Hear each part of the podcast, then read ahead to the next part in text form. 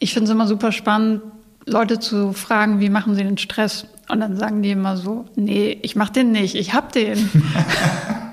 und, dann, und dann einfach tiefer reinzukommen und zu sagen, ja, okay, aber an welcher Stelle weiß Ihr Körper denn, von wem weiß er denn, dass es jetzt Zeit ist, gestresst zu sein?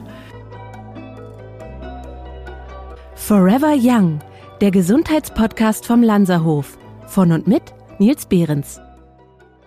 Jeder von uns hat wahrscheinlich die ein oder andere Gewohnheit, die er gerne loswerden möchte. Also die ein oder andere Eigenschaft, wo man sich immer wieder gleich verhält oder etwas tut, von dem man weiß, dass es für einen nicht gut ist, aber man macht es trotzdem.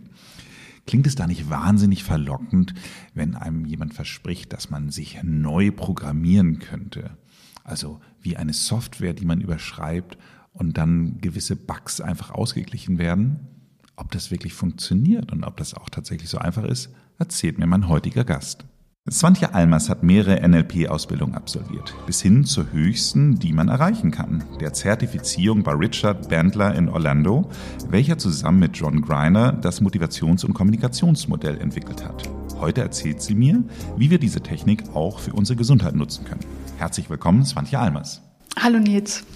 Swantje, wir kennen uns ja schon wirklich über zehn Jahre, haben uns kennengelernt bei damals noch TUI Cruises waren wir beide zusammen, ich damals noch als Director Marketing und du warst in der Unternehmensplanung, also letztendlich im, im weitesten Sinne im Finanzbereich tätig. Ja, wir haben uns über Forecasts und Planung und Zahlen unterhalten. Genau, und heute machst du ja doch was deutlich anderes. Also du bist auf einer Seite so ein Executive Coaching, du bist aber darüber hinaus auch eine Beraterin für das Thema New Work und ähm, habe ich noch was vergessen? Naja, ich habe gerade eine Firma gegründet mit unserem gemeinsamen Freund Michael Trautmann, die sich mit dem Thema befasst. Und wir schreiben gerade zusammen mit Christoph Magnussen ein Buch darüber. Schau mal, Autoren können wir jetzt auch noch mit auf die Rechnung bringen. Also von daher haben sich unsere beiden Jobbilder doch deutlich verändert. Und äh, deswegen freue ich mich heute sehr darauf, mal ein bisschen mehr über einen Teilbereich deines Jobs zu erfahren, nämlich über das Thema NLP wo man, man erstmal vielleicht sagen sollte, wofür steht NLP eigentlich und was verbirgt sich dahinter? NLP steht für neurolinguistische Programmierung und dahinter verbirgt sich im Grunde ein Modell, in dem es darum geht, hm, schnell Verhaltensänderungen hervorzurufen und auch Änderungen der Denkweisen und der mentalen Strategien. Also schnelle Veränderung ist im Grunde das Ziel von NLP. Ich habe ja mal einen Podcast zum Thema Hypnose aufgenommen da äh, habe ich fast das Gefühl, war es eine ähnliche Geschichte. Also geht das in so eine Richtung? Ja, also Hypnose wird total viel bei NLP benutzt, wobei es jetzt nicht darum geht, also ist bestimmt auch in dem Podcast-Thema gewesen, nicht um Show Es geht nicht darum, oder den Huhn gackern über die Bühne genau, zu legen. Das gängige Klischee. Es geht einfach darum, den Menschen in einem Zustand, in dem er entspannt ist, durch bestimmte Dinge durchzuführen. Und das kann ich natürlich auch total gut nutzen um ihm zum Beispiel neue Denkmuster zu geben oder ihn darin zu unterstützen, diese zu entwickeln. Das ist so eine Seite vom NLP, wobei es jetzt auch nicht darum geht, dass ich eine Idee habe und der andere soll sie dann übernehmen, sondern eher darum geht, dass er diese Idee selber ausfüllt und sich eigene Bilder macht und eigene kraftvolle Assoziationen entwickeln kann und dann hinterher idealerweise auch entspannter da rausgeht und anders mit bestimmten Situationen umgehen kann. Also es ist ein Hypnose, Meditation ist ein Bereich von NLP. Nutzt du das? Also äh, kannst du hypnotisieren? Ich kann nicht machen, dass du gackerst wie ein Huhn. Aber ich könnte dich, könnte dich durch bestimmte Dinge durchführen. Und es ist auch manchmal einfacher, ähm, funktioniert total schön, natürlich auch bei Kindern und Jugendlichen, aber gerade bei Erwachsenen den Kopf einfach mal auszumachen und sich auf so eine Reise zu begeben. Ich habe direkt dazu mal eine Frage. Es geht ja im Grunde eigentlich darum, wenn du sagst, dass gewisse Bilder im Kopf drin sind. Und wir wollen das Ganze ja auch ein kleines bisschen vielleicht auch ähm, in einem gesundheitlichen Kontext auch sehen. Wenn es jetzt darum geht, auch ich sage jetzt mal vielleicht gewisse Ängste zu bewältigen. Mhm. Also ähm, meine Tochter ist so eins von diesen typischen Pflasterkindern so äh, gewesen, die man so früher so kennt, wo man ein Auge zugeklebt ah. hat. So, leider haben wir das viel zu spät bemerkt, viel zu spät, mhm. also ich glaube erst mit acht oder neun. Und dann hat dann die äh, Augenärztin gesagt, ja, sie hätten viel früher kommen müssen und jetzt, wenn ihr Kind dann irgendwann mal das eine Auge verliert, dann ist es auf dem anderen Auge blind. Und das hat meine Tochter neulich mir gerade wieder erzählt, dass sie sich darüber Sorgen macht. Und dann denke ich mir, weil es natürlich klar, ja. wenn das jemand mit acht oder neun einem diese Angst aufbaut, dann ist es natürlich logisch, dass die dann jetzt irgendwie immer noch so drin ist, weil dieses Bild dann da ist. Und dann habe ich sie auch gefragt, sag mal, wie viele Menschen kennst du oder hast du überhaupt schon mal gesehen, die ein Auge verloren haben? Also ich meine, die Wahrscheinlichkeit ist so gering, dass die Angst gar nicht in Relation zu der Wahrscheinlichkeit steht. Ist das sowas, wo du sagen würdest, dass da NLP, also ist quasi das, was die Augenärztin schon gemacht hat, eine Art von NLP und könnte ja, man leider. da auch ähm, etwas gegen tun? Also das Thema Ärzte finde ich voll spannend, weil ich würde am liebsten oder würde mir wünschen, dass jeder Arzt weiß, was er da tut, weil man kann es halt sowohl im Positiven als auch im Negativen nutzen. Negativbeispiel habe ich, meine Frauenärztin hat irgendwann, da war ich Anfang 30 und da hat sie so bei so einer normalen Vorsorgeuntersuchung zum Beispiel so völlig ungefragt gesagt, naja, wenn Sie mal Kinder haben wollen, das wird auf jeden Fall ein bisschen schwierig. Wo ich dann denke, habe ich dann immer mit mir rumgetragen. Und ich habe keine Kinder, wie du weißt, aus anderen Gründen. Aber wo ich denke, wenn ich einen Kinderwunsch gehabt hätte, dann hätte es auf jeden Fall so einen Glaubenssatz schon in meinen Kopf gesetzt, was natürlich super schnell passieren kann. Und umgekehrt hatte ich ein gutes Erlebnis, weil ich ja vor zweieinhalb Jahren ist ja bei mir eine Krankheit diagnostiziert worden, die selten ist und die auch nicht heilbar ist, also genau das, was man sich wünscht. Und der Arzt hat zu mir gesagt, wissen Sie, das Schlimmste, was Sie jetzt machen können, ist sich darauf zu fokussieren und da reinzusteigern. Weil er Leute erlebt hat, die haben wahrscheinlich schätzungsweise fünf Jahre schon damit gelebt, ohne dass sie es wussten. Und sind dann, nachdem sie es erfahren haben, innerhalb von drei Monaten auf dem Level von Arbeitsunfähigkeit gewesen. Weil sie alles darauf projiziert haben. Und dann ist natürlich so, Klar hat das mit der Psyche zu tun, aber objektiv waren die Leute dann auch nicht mehr arbeitsfähig. Und davor hat er mich gewarnt und hat sofort gesagt, betrachten Sie es einfach als Anomalie. Das heißt, man kann als Arzt einfach so viel Gutes machen an der Stelle, indem man darauf achtet, was pflanzt man den Leuten ein. Aber natürlich auch einfach so viel Unsinn. Und äh, im Coaching habe ich zum Beispiel aktuell einen Arzt, der da sehr drauf achtet aber wo es halt auch echt immer erstaunlich ist, weil er sagt, wir sind so geprimed auf das, was nicht gut ist und das, was alles passieren könnte und diesen Wunsch, Menschen über Risiken aufzuklären. Aber wenn ich jemandem natürlich nur ein 1% Risiko sage, um hinterher sagen zu können, okay, ich habe eine Risikoaufklärung gemacht, die menschliche Psyche ist gar nicht in der Lage, Prozentzahlen richtig einzustufen. Ich meine, AstraZeneca ist ja das beste Beispiel dafür. Absolut, absolut. Wenn wir jetzt nochmal auf das Thema NLP äh, im Konkreten zurückkommen, würdest du sagen, dass es eben halt aber wirklich gezielte Anwendungsbereiche für den Gesundheitsbereich gibt? Mm, für den Gesundheitsbereich würde ich einerseits das Thema Fokus tatsächlich nehmen, worauf fokussiere ich mich und auch Menschen dabei zu unterstützen, dass sie sich weniger auf die Krankheit fokussieren, sondern auch auf die Dinge, die gut und richtig sind und auch einen guten Prozess. Weil ich, ich meine, ich kann mich jetzt auf meine linke Hand fokussieren und in drei Minuten tut die auch real weh. Ich glaube, ich bräuchte nicht mal drei. Mhm. Das heißt, und das ist ja meist das Ding, dass die Leute dann sich so sehr darauf fokussieren und da hat das meiner Meinung nach eine große Implikation. Eine andere Implikation, wenn wir von Krankheit reden, ist natürlich, wie gehe ich in Summe damit um? Was mache ich mir für Bilder? Wie fühle ich mich? Ähm, und ich finde das Thema Glaubenssätze, was wir gerade angesprochen haben, ja auch wichtig. Also zum Beispiel, wenn wir jetzt von jemand reden, der einfach nur gesünder leben will oder der irgendwas loswerden will, was aber jetzt kein Drama ist. Und wir reden von so Dingen wie Sport oder Ernährung. Da gibt es einfach unheimlich viele Leute, die laufen mit dem Gedanken rum, in unserer Familie sind wir unsportlich.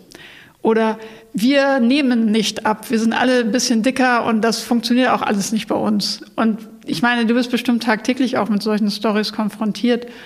Und da ist das natürlich schon eine total spannende Möglichkeit, sowas auch überhaupt zu erkennen, weil das Gemeine ist, du hältst es ja für wahr. Das ist ja dein Modell von Welt. Das heißt, sowas überhaupt zu identifizieren und dann auch bewusst zu zerlegen, so dass man merkt, okay, ich kann, habe das gedacht, aber es ist halt nicht wahr. Und dann kann ich natürlich darüber viel leichter gesunde Gewohnheiten annehmen und mich anders verhalten. Aber es ist so ein bisschen, was du so beschreibst, würde ich jetzt so self-fulfilling prophecy manchmal mhm. auch so sein. Das heißt also, ähm, und das ist das, was, äh, um jetzt auf das Beispiel meiner Tochter zurückzukommen, ich mir wieder fast Sorgen drüber mache, weil wenn sie so sehr darauf fokussiert ist, dass sie nicht das eine Auge verlieren darf, äh, wer weiß, ob es nicht dann irgendwann mal passiert. Also das ist so, ähm, und, und genau wie du sagst, also ich meine, jeder kennt das. Ich weiß noch, wie, wie äh, früher, wenn im Kindergarten mal irgendwie die Läuse ausgebrochen sind, dann habe ich sofort das Gefühl gehabt, ich habe sie jetzt auch und meine, meine Kopfhaut juckt. Ja, so, ja. Und ähm, das sind natürlich alles so Dinge, ähm, die ja natürlich auch sehr, sehr wichtig sind, auch sie zu identifizieren. Deswegen ja. würde mich immer interessieren, deinen Coaching-Gesprächen, ist es dann schon so, dass die deine äh, wie, wie, nennt man deine Kunden, ähm, dass die dann im Grunde genommen eigentlich zu dir kommen und schon wissen, wo ihr Problem liegt, oder ergibt sich das Problem im Gespräch und dann hilfst du ihnen dabei, es aufzulösen? Ich glaube, es gibt alle Varianten, aber meistens ist das Problem nur ein Symptom für eine Sache, die da drunter liegt. Also, und es geht jetzt mir nicht in Richtung, in Richtung Tiefenpsychologie zu gehen, aber du hast ja bestimmte Muster. Zum Beispiel sagt einer, ja, in diesem Job passiert Folgendes und dann redet man ein bisschen mehr und erfährt, okay, vor zwei Jahren ist schon mal der Job gewechselt und da ist auch Folgendes passiert und vor zwei Jahren ist schon mal der Job gewechselt und da ist auch Folgendes passiert und dann ist das Schöne daran, was ich auch immer von einem guten Coach erwarten würde, dass er dir einerseits mit dem konkreten Problem weiterhilft, aber andererseits auch eine Art und Weise zu denken und sich zu verhalten verändert. Aber die meisten Leute, die sich für ein Coaching entscheiden, die haben ein konkretes Ding. Und darunter liegt meistens mehr. Und das ist für mich ja auch so das Thema Nachhaltigkeit, weil solche Sachen suchen sich einen Raum. Und wenn man wenn man dann nur an der Oberfläche, an der Oberfläche ein paar Tipps gibt, dann ist das meiner Meinung nach zu wenig. Und du hast ja zum Beispiel bei deiner Tochter intuitiv genau das Richtige gemacht, zu sagen, wie viele Menschen kennst du eigentlich, die ihr Auge verloren haben? Und so kann man ja so einen Glaubenssatz auch immer wieder aushebeln und sagen und, und tiefer bohren, weil das ist ja, das ist ja auch so ein schönes Beispiel. Das ist ja ein Glaubenssatz, den hat sich ein Kinderkopf zusammengesetzt. Und den lassen wir dann so unberührt. Und sie ist ja nun mittlerweile deutlich älter als acht. Aber das bleibt so hängen. Und dann darüber zu reden und das zu zerlegen und auch meinetwegen auch zu sagen, komm, wir recherchieren jetzt mal, muss man vorher gucken, wo man googelt. Bei Krankheiten googeln ja immer nicht so eine gute Idee ist. Aber äh, wir, wir gucken mal oder wir können ja auch noch mal zusammen zum Arzt gehen und dann ist der Arzt vielleicht auch ein bisschen vorbereitet, dass er weiß, dass das ihre Angst ist. Das kann ja auch helfen, sowas aufzulösen und genauso ist das zum Beispiel auch, wenn Leute im Job bestimmte Themen haben. Also so sagen, das kann ich aber nicht. So, woher weißt du, dass du das nicht kannst? So, und was könnten Beweise sein, dass du das schon mal gemacht hast? An welcher anderen Stelle in deinem Leben hast du schon mal was gemacht, was auch hier zutreffen könnte? Ich sage ja immer, es gibt drei Kategorien von Menschen. Es gibt Menschen, äh, zwei Kategorien sage ich immer. Äh, jetzt habe ich die Pointe schon weggenommen. Leute mit Ballgefühl und Leute mit antrainierten Ballgefühl. Und dann gibt es mich, der nie irgendwie es schafft, mit äh, Ballsportarten irgendwie gut zu werden. Ähm, wahrscheinlich muss ich auch mal mit diesem Glaubenssatz aufhören und dann wird mein, mein äh, Ballsport vielleicht auch besser werden. Ich weiß es nicht. Kommen wir aber jetzt mal zu dem ich glaube, größten gesundheitlichen Thema unserer Gäste, äh, Patienten, Kunden, wie auch immer wir sie jetzt gerade bezeichnen wollen, ist ja wirklich das Thema Stress. Mhm. So, ist das etwas, wo man NLP auch drauf anwenden mhm. kann? Stress ist ja, klingt jetzt so ein bisschen profan, aber Stress ist ja im Grunde auch eine Art von Verhalten.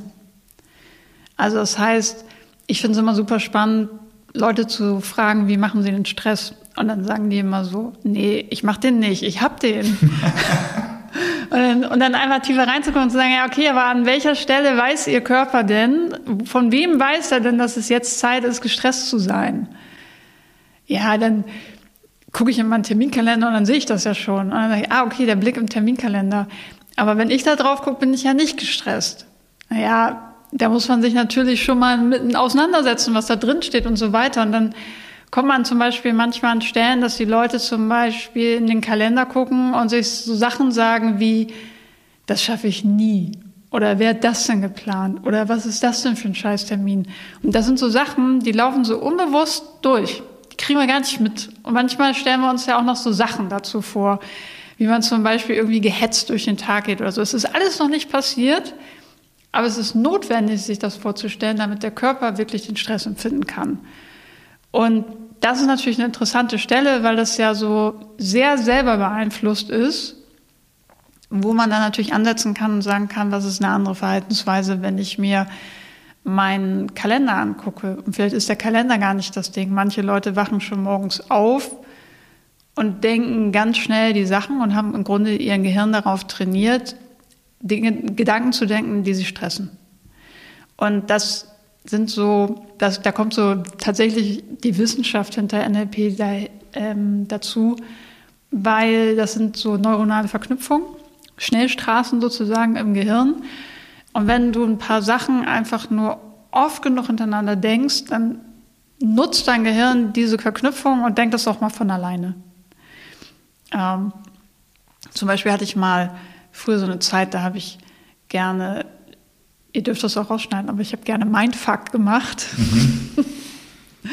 und habe immer so Streitgespräche in meinem Kopf geführt, total unsinnigerweise. Ich glaube, das können sich vielleicht ein paar mit identifizieren, so, ja, wenn der dann das sagt, dann sage ich dem aber Folgendes und so weiter. Und irgendwann. Man wird so richtig sauer dann auch, oder? Ja, das auch. Ähm, ja, und irgendwann brauchst du dir gar keine große Mühe mehr geben, macht dein Gehirn das von alleine. Und darum geht es, solche Stellen zu identifizieren und, zu, und wirklich auch eine neue, bewusst eine neue neuronale Verknüpfung aufzubauen, anders damit umzugehen. Weil es gibt noch andere Ansatzpunkte, um Stress zu reduzieren. Also das ist so das Thema Selbstmanagement, mit dem ich auch viel mache. Aber ganz viel ist es einfach hausgemachter Stress. Oder heute Morgen habe ich in einem Buch gelesen, dass Stress zum Beispiel ist, dass etwas nicht so läuft, wie man es gerne möchte. Die Frage ist ja, wie fest bin ich in meinen Vorstellungen, dass etwas nach einer bestimmten Art und Weise zu laufen hat? Oder kann ich mich auch einfach entspannen und dem auch mal hingeben und sagen, okay, dann ist das so, dann gehe ich jetzt mal durch die Termine und vielleicht machen die Termine ja sogar Spaß oder vielleicht sind das ja auch irgendwie alles ganz, ganz gute Sachen, die ich in meinem E-Mail-Postfach habe. Also diese, diese mentale Herangehensweise finde ich spannend und was ich auch richtig gut finde, ist so, wie gehe ich überhaupt mit Emotionen um und wie kann ich mich da schnell rausziehen.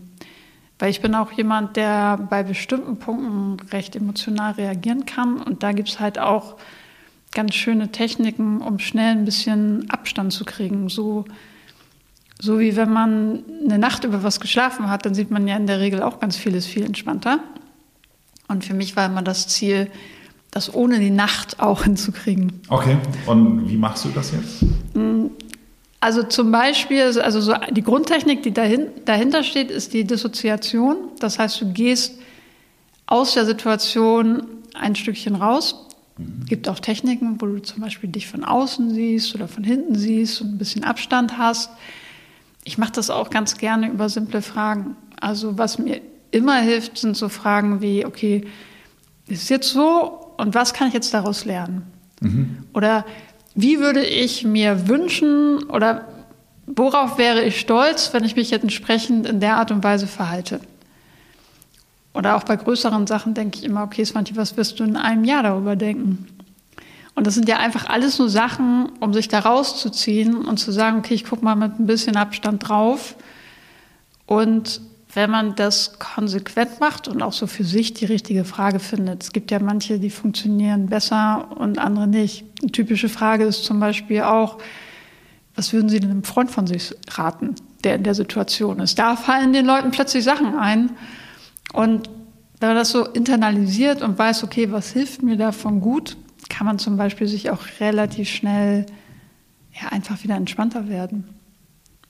Ja, es ist so ein bisschen ähm, die Frage, was ist denn auch das Schlimmste? Also gerade wenn man ja. einem, ähm, tatsächlich auch Dinge in gewisser Art Angst machen, muss man sich ja auch überlegen, was mir denn genau die Angst macht. Also ich finde, das ist ein, ist ein sehr spannender Bereich oder ich, also ich würde mal sagen, wenn bei mir ist es irgendwie immer, ich versuche äh, viele Sachen immer sehr effizienzgetrieben zu machen. Mhm. Deswegen das Schlimmste, was mir passieren kann, sind lange E-Mails, wo ich ganz viel lesen muss und das Ganze wird nur noch getoppt durch Verträge. Das heißt also, äh, äh, ich bin ein Meister des Prokrastinierens, wenn es darum geht, so 20-seitige Verträge durchzulesen, weil dafür muss ich dann ja so, mir so wahnsinnig viel Zeit nehmen. Aber es ist halt auf der anderen Seite eben halt äh, unheimlich wichtig.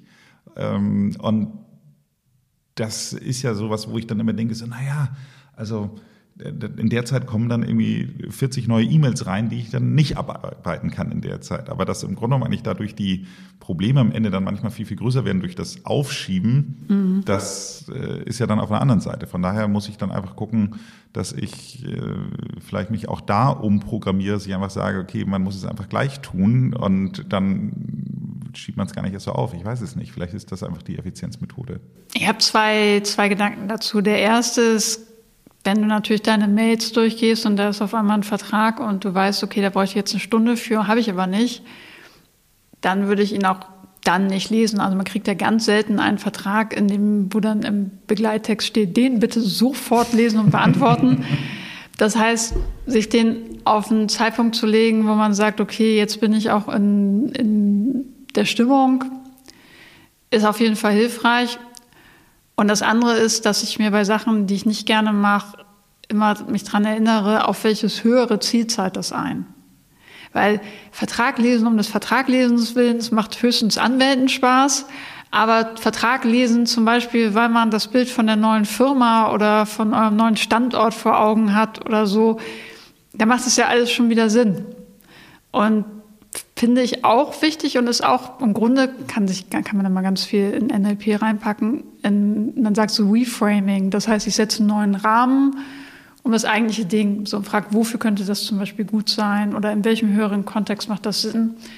Was auch eine total schöne Art ist, mit Sachen umzugehen, die man erstmal als negativ bewertet, weil die meisten Sachen haben ihr Gutes aber wir kommen ja vielleicht auf das Thema Corona noch zu sprechen. du, ich nehme das einfach mal direkt als Steilvorlage, weil letztendlich sehen wir ja, dass momentan viele Menschen einfach ein, Problem damit haben, wie sie ihr Leben gestalten. Und ähm, insgesamt gibt es ja sehr viel mehr Menschen, die jetzt auch unter, unter Art von Depressionen leiden. Und äh, von daher ist natürlich schon die Frage, ob auch da NLP in irgendeiner Form äh, helfen kann. Mm, ich finde, bei was ich immer so erstaunlich finde, ist, dass Leute, also das habe ich jetzt auch echt oft im Job, dass Leute sagen, ich weiß gar nicht, was mit mir los ist. Irgendwie, ich fühle mich irgendwie nicht so gut oder ich bin schlecht drauf und so. Und ich denke immer, naja, wir haben ja auch eine weltweite Pandemie. Wenn man sich so fühlen würde, als wäre so gar nichts, dann fände ich es immer eher erstaunlich oder es wäre für mich eher ein Beispiel für irgendwas läuft nicht ganz richtig.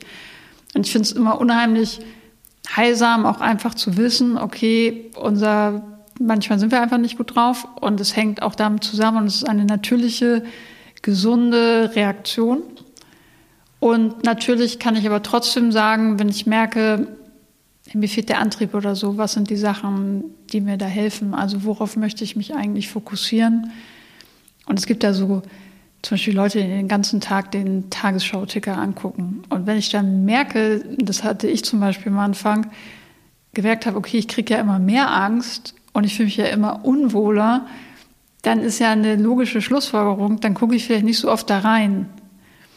Ähm, oder auch so bestimmte Diskussionen. Jetzt war ja gerade Ostern und wie mein Vater sich aufregen kann über wer wie viel an Masken verdient, der ist ja innerhalb von Sekunden auf, von 0 auf 180 und ich denke, okay, ja, dann, dann lass es doch, wenn du merkst, dass es dir nicht gut tut. Und das ist keine Ignoranz, nur es ist ja auch niemandem geholfen, wenn man sich schlecht fühlt.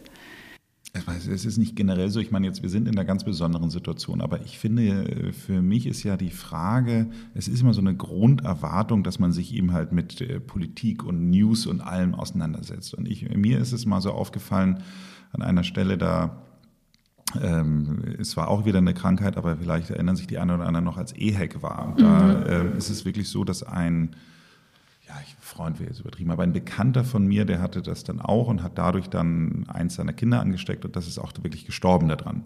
So, und äh, von daher schon wirklich sehr dramatisch und das war ja so irgendwann im Frühling des Jahres. So, und dann kam dann so ein Jahr oder sagen wir mal, äh, zehn Monate später kam so eins von diesen Spiegel-Jahresrückblickheften dann so raus. Und dann blätterte ich das so durch und dachte so, ach ja, stimmt. Und dann sah ich auf einmal Ehek und dachte ich, ach ja, das war ja auch so. Mhm. Und da habe ich gemerkt, dass das schon wieder wirklich komplett bei mir aus dem, aus dem Kopf raus ist. Und da äh, war für mich einfach so eine Entscheidung dann getroffen, dass ich deutlich weniger News konsumieren möchte, weil ich einfach merke, dass sie mich insgesamt immer in eine eher negative Stimmung bringen. Und ich an diesem E-Hack-Beispiel gesehen habe, dass es ja scheinbar eh nicht hängen bleibt. Das heißt also, es ist immer so ein, ein äh, kurzes Wissen, was man dann ja. hat, was einen in eine schlechte Stimmung versetzt, aber im Grunde genommen eigentlich nicht, nicht wirklich weiterbringt. Und von daher ist es bei mir jetzt mittlerweile so, ich, ich äh, höre mir gerne Michi Beisenherz an, der dann irgendwie mal kurz so sagt, was im Augenblick gerade so läuft. Ich äh, habe dann nochmal vielleicht den anderen News-Podcast war von Zeit Online, äh, was jetzt.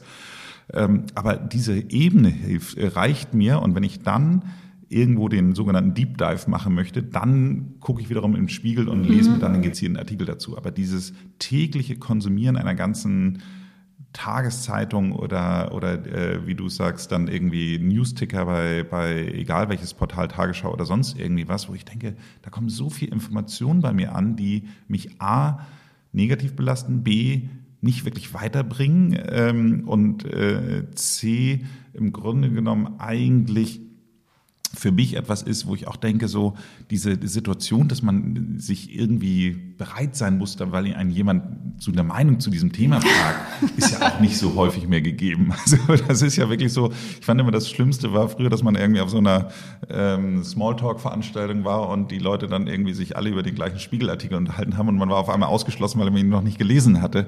Das ist mir die letzten zehn Jahre nicht mehr passiert. Äh, was ich halt so, so bemerkenswert daran finde, ist, wie schnell sich sowas als Gewohnheit einschleift. Also ich habe so gerade in den Anfangszeiten einfach, äh, sobald mein Hirn ein bisschen Leerlauf hatte, hatte ich schon mein Telefon auf und hatte den Ticker in der Hand. Also andersrum, mein Telefon an und den Ticker auf. Ähm, und fand das sehr erstaunlich, dass das schon gar keine bewusste Entscheidung mehr war. Genauso wie ich ihn zumachen konnte, und alles, was geblieben ist, war so ein komisches, schlechtes Gefühl und dann weiter geht's.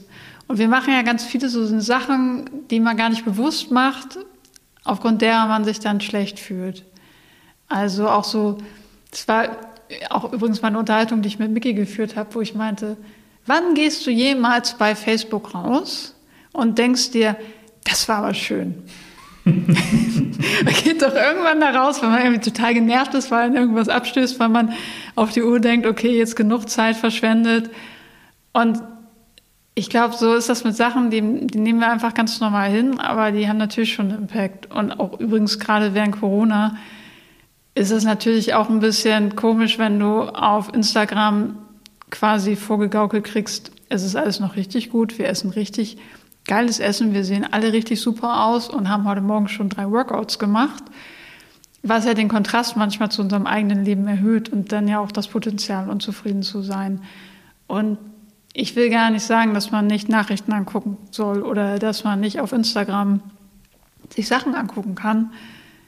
Aber ich finde immer spannend, übrigens auch bei Sprache, was ist das, was das auslöst? Auch wenn ich zu jemandem was sage, was ist das, was das mit dem macht? Und da bin ich einfach viel aufmerksamer geworden, weil so dieser Klassiker, du siehst aber müde aus, was du nicht tust, aber sobald ich das sagen würde, würdest du ja anfangen, in deinen eigenen inneren Dialog zu gehen und dich zu fragen, stimmt das oder warum sagt sie das und so weiter. Es gibt einfach keine blödere Art und Weise, äh, dich in deine Welt zu schicken mit einem komischen Gefühl und deshalb macht es überhaupt gar keinen Sinn, sowas zu sagen, selbst wenn ich das denken würde. Und das sind so diese vielen Kleinigkeiten, die eben auch dazu gehören, worauf lenke ich den Fokus auch von anderen. Ja, verstehe ich sehr gut, was du meinst. Grundsätzlich, wenn ich mir das jetzt so anhöre, wir haben jetzt so ungefähr eine halbe Stunde über das ganze Thema gesprochen und ich frage mich, ist es denn letztendlich nicht eine Art von Psychologie, über die wir jetzt hier eigentlich reden? Also es ist so, dass Psychologie mehr nach dem Warum guckt im direkten Vergleich. Also warum hat jemand so etwas, was ist die Ursache, auch eher auf das Thema Pathologie schaut, also was ist vielleicht auch das, was da nicht richtig läuft. Und beim NLP wird mehr auf das Wie geguckt. Also das, was ich sagte, nicht warum hast du Stress, sondern wie machst du Stress. Ähm, oder wie ist denn dein konkreter Glaubenssatz und äh, wie gehst du damit um? Und wie können wir den vielleicht auflösen. Und ich finde, da ist nicht eins besser oder schlechter als das andere. Ich finde, es hat beides halt seine Berechtigung. Und an manchen Stellen ist halt auch das Gucken nach dem Warum durchaus angebracht. Und an anderen Stellen hilft manchmal einfach die Frage nach dem Wie und das dann zu ändern. Gibt allerdings auch eine Strömung in der Psychologie, die positive Psychologie und die ganzen Themengebiete rund um Resilienz. Die sind schon echt nah beieinander. Also da würde ich sagen, gibt es gute Überschneidungen, ähm, beziehungsweise passt das Ganze sehr gut zusammen. Wenn du jetzt nochmal so sagen würdest, äh, gibt es vielleicht auch typische Krankheitsbilder, die man mit NLP behandeln könnte? Mm, ich glaube, begleiten und vorbeugen fände ich spannend. Mhm. Behandeln, soweit würde ich mich nicht aus dem Fenster lehnen, aber ähm, begleiten ist eine wichtige Komponente. Eins meiner ersten Coachings war auch gleich eins meiner krassesten. Da habe ich eine Frau begleitet, die hatte eine Stoffwechselstörung und wusste, dass sie sterben wird. Und die war so unser Alter. Okay. Und musste noch damit umgehen, dass sie gerade erfahren hat, dass sie, äh, dass sie das an ihren Sohn vererbt hat, der natürlich auch daran sterben wird. Und da kann ich natürlich irgendwie auf der medizinischen Ebene nicht viel machen. Da war sie auch in, in, guter, in guten Händen. Aber natürlich fängt das Gehirn dann an, einfach alles Mögliche dir reinzufeuern. Also die hat halt die ist gar nicht mehr aus dem Haus gegangen, weil sie alle möglichen Ängste entwickelt hat und weil sie permanent sich vorgestellt hat, wie sie stirbt, wie ihr Kind stirbt und all das.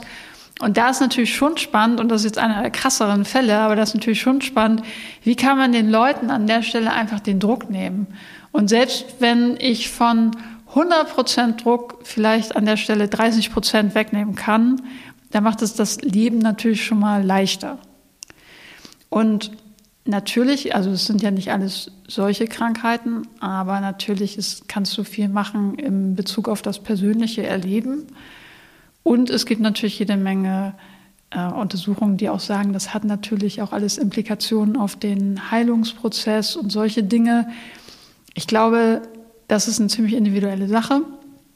Nur es kann vieles erleichtern. Und beim Thema Stresserkrankung, Burnout, Depression, kann man natürlich super viel vorbeugen an der Stelle, weil letzten Endes hat es ja alles irgendwo seinen Anfang genommen.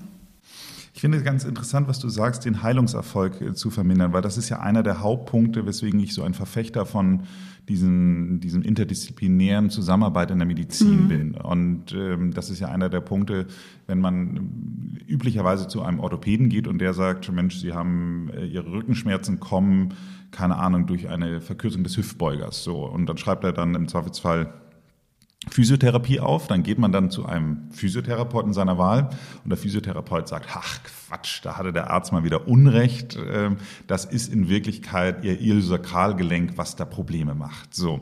Und in dem Augenblick, wo der Physiotherapeut das sagt, ist natürlich der Behandlungserfolg total gefährdet, weil ja. ich ja natürlich in dem Augenblick gar nicht mehr weiß, hat jetzt mein Arzt recht oder der Physiotherapeut. Falls mein Arzt recht hatte, behandelt mich mein Physiotherapeut jetzt eigentlich überhaupt richtig. Also diese mhm. kognitive Dissonanz, die dadurch entsteht, äh, wird natürlich äh, nicht unbedingt förderlich dafür sein, dass äh, die Heilung kommt. Und deswegen bin ich ja immer so ein Fan davon, wenn man das eben halt alles aus einer Hand anbietet, weil bei uns wäre es eben halt so, dass dann der Physiotherapeut, bevor er so eine Aussage gegenüber dem Patienten trifft, natürlich würde der erstmal Rücksprache mit dem Arzt halten, um eben halt nochmal zu hinterfragen, ob es auch das sein könnte. Dann würden vielleicht der Arzt und der Physiotherapeut sich die Sache nochmal gemeinsam anschauen und dann geht es auf jeden Fall in die richtige Richtung. Aber man hat nicht diesen, diesen Punkt der Ungewissheit im Grunde ja, nicht ausgelöst. Das ist genau der Punkt, weil man so viel auslöst bei anderen Menschen, ob man das will oder nicht. Und gerade im medizinischen Bereich, das, was wir halt vorher hatten, wir sind alle so konditioniert, dass der Arzt die Wahrheit sagt oder zumindest jemand, der einen weißen Kittel anhat. Und ja, da macht es schon Sinn, wenn man weiß, dass man die Wirkung hat, sie auch für was Gutes einzusetzen. Hm. Wenn ich jetzt nochmal auf das positiven Aspekte eigentlich kommen, dieser Programmierung, weil mhm. letztendlich ist es ja eine neurolinguale Programmierung, kann ich dann nicht auch mir gesunde Habits programmieren? Das heißt also, gibt es nicht etwas, wo du sagst, okay, äh, mit dieser Hilfe werde ich in Zukunft, äh, du hattest gesagt, äh, jeden Tag mein Workout machen, nur noch gesundes Essen irgendwie zu mir nehmen oder keine Ahnung was. Also funktioniert das? Ja, Ja. Allerdings nicht ganz so, wie du sagst. ähm, also Habits oder Gewohnheiten ist eins meiner Lieblingsthemen, ähm, weil es die Schnellstraße im Gehirn ist und du für das Durchführen von Gewohnheiten ja null Disziplin und null Willenskraft brauchst, die ja bekanntermaßen ein endliches Gut sind. Insofern sind natürlich gesunde Gewohnheiten total hilfreich und es ist ja auch nicht unmöglich, weil wir haben ja alle schon irgendwie locker einen zweistelligen Betrag an Gewohnheiten. Das heißt, unser Gehirn kann das ja. Und deshalb ist das schon sehr spannend, das zu ergänzen. Und es gibt echt gute Bücher. Also wer darüber mal was lesen will, BJ Fogg hat ein super Buch geschrieben, Wendy Wood und auch James Clear. Aber der Abriss Wie davon. Das Buch, Entschuldigung? Also ähm, BJ Fogg hat Tiny Habits geschrieben. Mhm. Wendy Wood hat Good Habits, Bad Habits geschrieben. Mhm. Und James Clear hat Atomic Habits geschrieben. Atomic Habits. Atomic, genau. Und mhm. auf Deutsch, das ist auch das Einzige, was es auch auf Deutsch gibt, äh, heißt das die 1%-Methode. Ah, das ist doch das, das hat äh, auch unser Freund Michi Trautmann neulich gerade wieder erzählt, dass wenn ich jeden Tag ein Prozent besser werde, bin ich am Ende des Jahres 36 Mal so gut oder 37 Mal so gut. Ja, ungefähr. genau, und die haben, die haben im Grunde alle die gleiche Message. Jeder mal so mit unterschiedlichen Schattierungen und da steckt auch ganz viel NLP drin. Und zwar, das erste ist, dass du überhaupt dir mal überlegst, was ist jetzt eigentlich dein Ziel? Also zum Beispiel, ich möchte mich gesünder ernähren, ich möchte besser schlafen und dann überlegst, okay, welche Gewohnheiten können darauf einzahlen? Weil das mehr Schlafen ist ja keine Gewohnheit, sondern ist halt ein, ein Wunsch oder ein Ziel. Aber was sind die konkreten Sachen, die ich machen kann?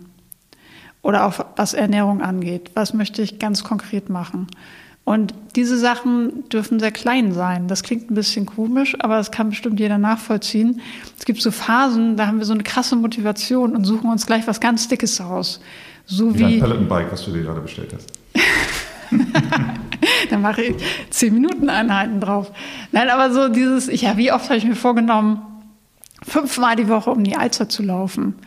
Und in dem Moment glaube ich das auch, weil da ist ja meine Motivation richtig hoch. Und das war auch gerade in deinen Beispielen so schön, wo du sagst, dass jeden Tag mache ich das und das. Und es darf aber nicht von der Motivation abhängen, weil Motivation ist ein sehr scheues Reh. Und die wird auch irgendwann mal, wenn es regnet und so, wieder viel niedriger sein. Und dann fangen wir an, die ganzen Ausreden zu suchen.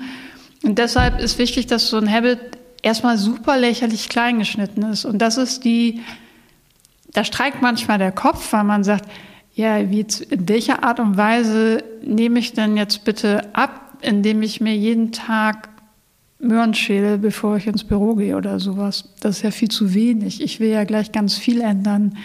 Oder auch, ich habe angefangen mit zehn Minuten Sport. Und mit zehn Minuten Sport hätte ich garantiert nicht mein Ziel erreicht, aber mein Minimum war immer bei zehn Minuten, weil es so lächerlich gewesen wäre, es nicht zu tun. Und wenn es dann einfach ist, dann kannst du es halt auch durchziehen. Und in dem Moment, wo du es durchziehst, programmierst du dich darauf, diese Gewohnheit zu machen.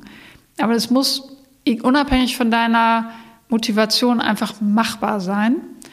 Und dann ist ein ähm, wichtiger Aspekt, dass du es offensichtlich machst, so nennt James Clear das, indem du Reminder hast. Also ein Reminder ist zum Beispiel, sich die Sportsachen aufs Bett legen, bevor du zur Arbeit gehst, wenn du dann nach Hause kommst, denkst Super du, okay, hier liegen also kann die. Ich, kann ich nur sagen, äh, das Schlimmste ist, ähm, also ich habe es andersrum gemacht, ich habe sie mir morgens in den Flur gelegt, ja. die Laufsachen.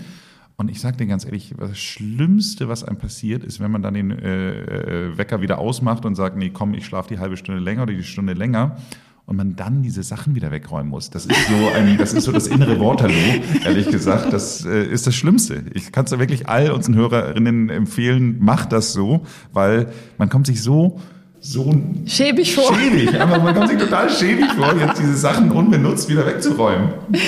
Genau. Und, und an so, so verschiedene Sachen kannst du machen, um dich daran zu erinnern.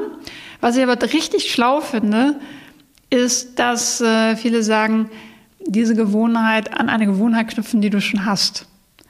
Also wenn jemand zum Beispiel mh, mm, morgens etwas Bestimmtes tun möchte, dann kann er das ja zum Beispiel tun, während er sich die Zähne putzt, muss natürlich passen, oder während er ohnehin immer seinen Kaffee trinkt. Also viele Leute wollen zum Beispiel gerne mehr lesen und haben dann immer so Ideen wie, ja, okay, dann lese ich jetzt ein ganzes Buch in einer Woche oder in einem Monat, was dann ja meistens viel zu groß und abstrakt ist.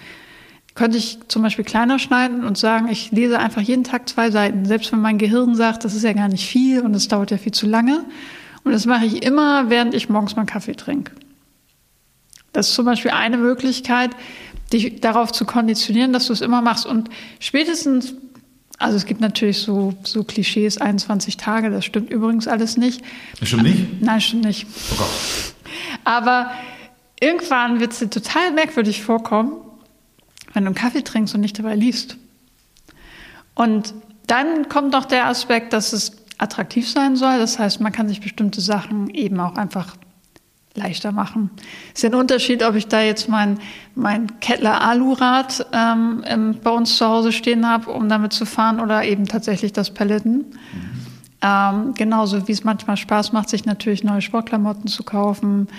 Oder zum Beispiel, als ich angefangen habe, mir Gemüse mit ins Büro zu nehmen, habe ich unseren ganzen Zoo an Tupperware, die sich so seit dem Studium angesammelt hat, einfach mal genommen und weggeschmissen und mal was Vernünftiges gekauft. Und auf einmal macht das halt auch Spaß. Und solche Sachen sind natürlich auch echt spannend, weil sich Leute manchmal mit schlechtem Equipment abmühen und es viel einfacher haben können. Und es ist dann gar keine Frage des Geldes, sondern so, dass man denkt, ja, ich habe das aber noch nicht verdient, mir irgendwie coole Sportklamotten zu kaufen oder sowas. Aber es würde halt die ganze Angelegenheit stark vereinfachen. Und dann der letzte Aspekt ist tatsächlich, sich da auch positiv zu belohnen. Und zwar nicht mit dem Erreichen eines abstrakten Ziels in der Zukunft, sondern unmittelbar. Und das ist der Teil, der ganz viel mit NLP zu tun hat, deinem Gehirn auch beibringen, dass es sich lohnt, sich das zu merken. Und was wäre das an dem Beispiel? Also ich, bei mir funktioniert zum Beispiel so ein Habit Tracker total gut. Also ich setze wahnsinnig gerne dieses grüne Häkchen. Mhm und denke dann, ja, cool, geschafft und bin dann auch ein bisschen stolz, wenn ich da abends drauf schaue. Oder es ärgert mich, wenn ich so eine, so eine Serie zum Beispiel kaputt mache. Ah, das ist das Schlimmste für mich. Serien kaputt machen ja. ist das Schlimmste für mich. Ich hatte es äh, auch in diesem Podcast schon mal erzählt. Ich habe jeden Morgen dieses Sieben-Minuten-Training gemacht mhm. und wirklich jeden Tag. Also es gab dann wirklich über zwei Jahre lang keinen Tag Pause. Und dann hatte ich leider einen Fahrradunfall und äh, dann musste ich eine Pause machen. Das Schlimmste war neben dem Fahrradunfall und meinem zerstörten Gesicht und keine Ahnung was allem, war, dass ich nicht mehr diese sieben Minuten machen konnte jeden Tag. Wenn du, wenn du das zwei Jahre lang ohne einen Tag Pause gemacht hast. Und es war wirklich, also das es gab krass. so unfassbar lächerliche Situationen, wo ich diese, ähm, wo auf der Welt ich diese sieben Minuten gemacht habe. Also wirklich äh, zwischen den, den, den Dixie-Klos auf dem Festival, ähm, aber auch eben halt auf der anderen Seite bei meiner Laufrunde morgens äh, direkt mit Blick auf den Eiffelturm. Und, und also es gab wirklich tolle Momente, es gab schlimme Momente, aber ich kann dir wirklich äh, ganz viel Sieben-Minuten-Momente eben halt so erzählen. Und dann ist auf einmal diese, diese, diese Serie gerissen. Und das ist das Schlimmste. Das ist wirklich doof. Und machst du wieder? Ich mache sie noch nicht wieder. Das hat aber einen anderen Grund, weil ich gerade ein anderes Trainingsprogramm drin bin, was sich sozusagen ein bisschen konterkarieren würde. Aber ich bin wirklich auch so okay. kurz davor, dass ich sage, never mind, ich mache trotzdem auch noch das andere, weil die sieben Minuten hat man ja trotzdem. Ja, und das ist genau das Ding. Das muss so einfach sein, dass du eine Stunde kann keiner aufbringen. Hat einfach wirklich keiner die Zeit. Vor allen Dingen, wenn wir dann mehrere Gewohnheiten haben wollen. Aber so, wo man bei sieben Minuten, das wäre zu lächerlich, es nicht zu tun. Okay, ähm, ich werde es ab jetzt. Heute, heute fange ich wieder an. Versprochen.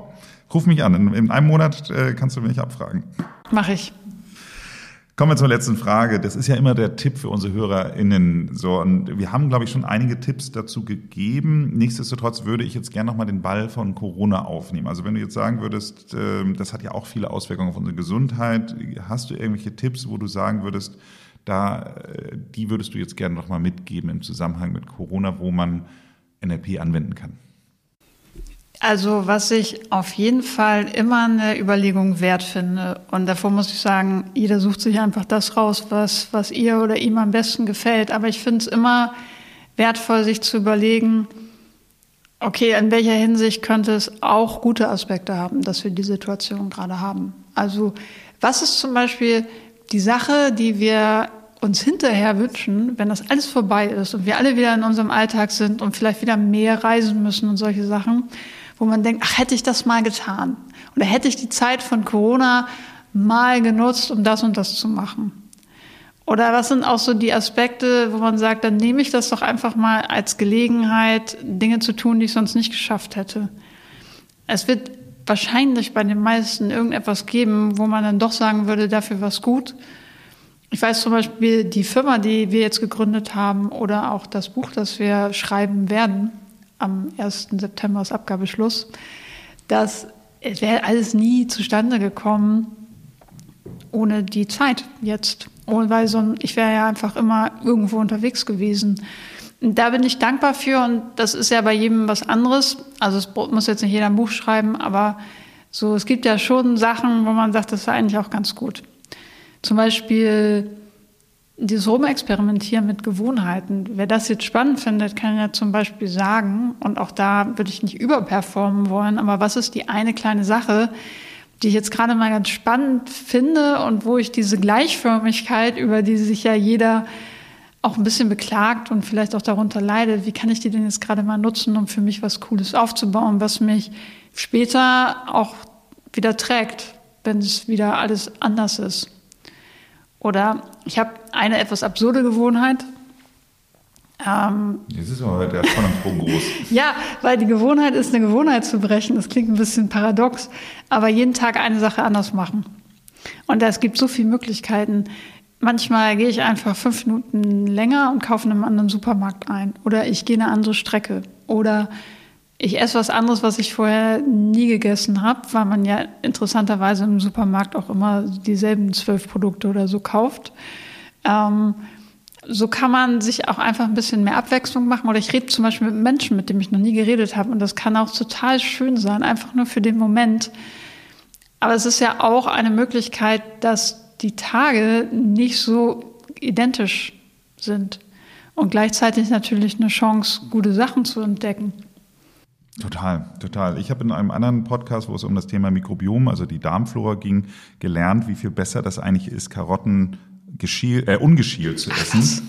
Und äh, fand das insofern so spannend, weil ich bin wirklich so groß geworden. Also bei uns gab es halt immer äh, äh, ein Gemüsebeet äh, zu Hause und äh, wenn wir Kinder dann im Garten gespielt haben und Hunger hatten, dann sind wir wirklich auch mal in dieses Gemüsebeet gegangen, haben einfach eine Karotte rausgezogen, haben dann ein bisschen den Dreck abgeklopft und haben die Karotte gegessen. So, und äh, wenn du dir heute im, im Supermarkt Bio-Karotten holst, guck dir die mal an, die sind schon gefühlt gesandstrahlt und keine Ahnung was alles, ehrlich gesagt. Die kann man, glaube ich, problemlos einfach so essen. Also würde ich jetzt so behaupten. Und wenn nicht, dann hast du im Zweifelsfall wieder ein paar neue Bakterien für deine Darmflora. Aber krank machen würde ich das ganz bestimmt nicht. Aber ähm, Danke für den Hinweis. ist angekommen. Spar dir die Zeit. Äh, nimm ruhig die Tupperdose weiterhin mit, aber spar dir die Zeit des Schiels. Sonja, es hat großen Spaß gemacht. Vielen Dank. Danke dir. Jetzt für äh, dich mal ganz persönlich, wenn du dir diese zehn Trainings, die du da gemacht hast, so äh, nochmal Revue passieren lassen würdest, äh, würdest du sagen, du würdest davon ein einziges missen wollen? Mm -mm. Ich glaube, ich glaube nicht, weil ich immer so viele Sachen, also ich denke mal an die Menschen, die ich getroffen habe, an die Besonderheiten und ich habe ja deshalb so viele auch bei unterschiedlichen Trainern gemacht, weil ich so gerne wissen wollte, wie unterschiedlich kann man das interpretieren. Und zum Beispiel Chris Mulzer in Berlin, der macht total schräge Sachen und auch mit sehr vielen Leuten gleichzeitig, was nie mein Style wäre. Aber ich fand spannend, das zu sehen. Da habe ich ja einen Master und Practitioner gemacht. Und dann gab es ja an, anderen Orten, zum Beispiel jetzt bei Ulrich bei Mindvisory oder damals noch an der Fresh Academy am Starnberger See, ganz andere Arten und Weisen, das zu interpretieren und zu machen. Und am eindrucksvollsten war halt echt Richard Bentler in Orlando. Weil da denkst du, das ist einfach Meisterklasse. Da kommt ein alter Opa in Anführungszeichen auf die Bühne und fängt an, Geschichten zu erzählen. Und du denkst die ganze Zeit, wann geht denn das Training los? Und dann gehst du raus, weil er dann irgendwie nach einer Dreiviertelstunde und so reicht dann auch. Dann gehst du raus und machst plötzlich Sachen anders und denkst, wo kommt das denn her? Und du hast eigentlich die ganze Zeit nur gesessen und dich unterhalten lassen. Und das war so, das war natürlich echt ein Highlight. Aber ich möchte keine Ahnung, die anderen auch nicht missen wollen. Vielleicht eins. Wenn Ihnen diese Folge gefallen hat, dann empfehle ich auch die Folge Nummer 38. Hier geht es um das Thema Heilung durch Hypnose. Abonnieren Sie diesen Podcast, damit Sie keine Folge verpassen. Ansonsten bleiben Sie gesund und machen Sie es gut.